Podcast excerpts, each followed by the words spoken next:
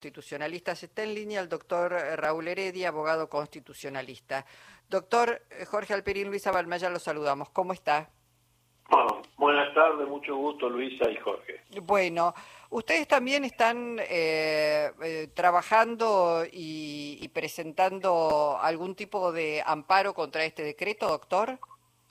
Sí, sí, hoy hemos tenido una reunión en donde concurrieron por Zoom, ¿no? Sí. En forma virtual personas de distintos lugares de Argentina este, y hemos allí bosquejado una acción de amparo para presentar en las distintas jurisdicciones ante los jueces federales eh, del domicilio de cada una de las personas que, que la van a promover a la demanda, ¿no? en, en, donde se plantea, desde luego, la se solicita que se declare incompatible el decreto con la Constitución Nacional, pedimos en realidad su nulidad absoluta y eh, eh, añadimos una petición expresa de que se declare, eh, se suspenda los efectos del decreto mediante una medida cautelar. De esa forma vamos a impedir o procuramos impedir que el decreto comience a regir. Ahora, doctor, eh, ¿En qué tiempo debería expedirse la justicia? Uno sabe, a veces desconfía mucho de, una justicia este, que actúa rápido y veloz para algunas situaciones y muy lenta para otras. Eh, esta, esta presentación de la medida cautelar, ¿en qué tiempo debería estar eh, resuelto? Lo, lo planteo así porque el decreto ya está rigiendo. En realidad no, no está rigiendo porque el decreto no tiene una norma expresa que diga ¿Desde cuándo rige? Ah, claro, en ocho días entonces va a empezar a regir. Se aplica el artículo quinto del Código Civil y Comercial, son ocho días a partir de la publicación en el boletín. Vale decir que hasta el 28 de diciembre no vendría a regir este, este, este decreto. Eh, la acción de amparo se puede promover no solo por lesiones actuales, sino inminentes, dice la. Este, de manera que de, manera inminente este decreto, si entra a regir, va a lesionar múltiples derechos, ¿cierto?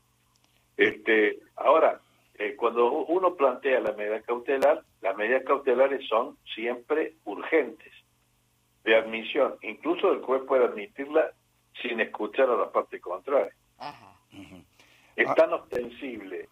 Eso se llama inaudita paz en el, en el derecho procesal, es decir, no se escucha la contraria, el juez puede hacer lugar, admite las la medidas de la manera urgente para prevenir que se frustre el derecho que se pretende asegurar con la, acción de amparo, porque si la acción de amparo se recae meses después de la promoción de la demanda, el decreto va a andar caminando con produciendo una serie de efectos jurídicos, que es lo que se quiere evitar. Ahora, después del 29 de diciembre, es decir, lo que el tiempo que se tarde en una reacción frente a esto eh, es el tiempo que tendrá el gobierno también para darle valor jurídico a muchas de las reformas que plantea, ¿no? Bueno, acá hay una cuestión que yo creo muy muy seria que los jueces van a tener que examinar y es que yo creo que este este decreto no solo es inconstitucional, sino que es nulo de nulidad absoluta porque cae en el artículo 29 de la Constitución. Porque lo que ha hecho el presidente es arrogarse la suma del poder. Le ha quitado al Congreso su potestad constitucional, se la ha autoatribuido en, un, en una decisión unilateral.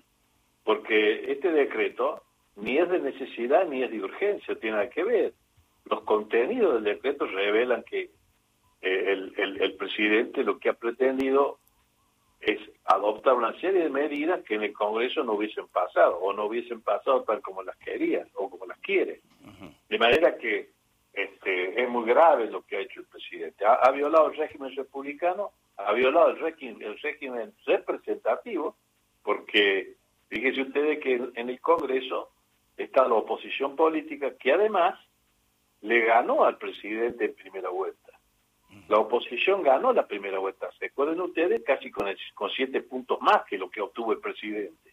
De manera que el pueblo ha dicho, usted va a ser presidente, pero va a tener un control y usted no va a tener mayoría en el Congreso.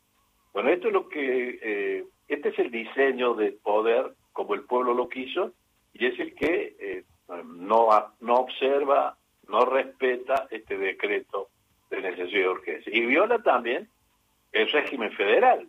Las tres palabras están contenidas en el artículo primero de la Constitución de la Nación. Mm. Y el régimen federal, ¿por qué lo, lo, lo, violenta? Porque el federalismo es un control vertical del poder. Es decir, allí están representadas las provincias, el pueblo de las provincias, que al no tener ni voz ni voto, se, lesiona esa representación. ¿Me entiendes? Entonces, de las entidades federadas. Muy grave esto también. Bueno, doctor Heredia, vamos a ver cómo resuelve la justicia. Veo que también la Asociación Civil Observatorio del Derecho a la Ciudad, que no sé si han trabajado con ustedes también por Zoom, presentó, dicen, el primer amparo ante la justicia en lo contencioso administrativo federal este, y, recayó en el juzgado el doctor Esteban Furnari y el fiscal Miguel Gilligan. No sé si es el mismo... no, no, no, no, yo me enteré también ah. leyendo ámbitos hace un rato este, que se presentó ese amparo. Se van a presentar decenas de amparos, porque el decreto este, no, no tiene 300 artículos, no son 300, tiene 300 artículos, pero viene a lesionar unas 600 normas. Claro. Y eso se proyecta en toda la sociedad, de manera que acá están legitimados los usuarios, los consumidores, las pymes, los trabajadores, los gremios, este, los, usuarios de prepaga, en fin, eh, eh, las mujeres, acá hay, hay, se ha violado derechos y garantías de, la sociedad en su conjunto. Está clarísimo. Bueno, le agradecemos mucho, doctor eh, Heredia, su participación en Encuentro Nacional.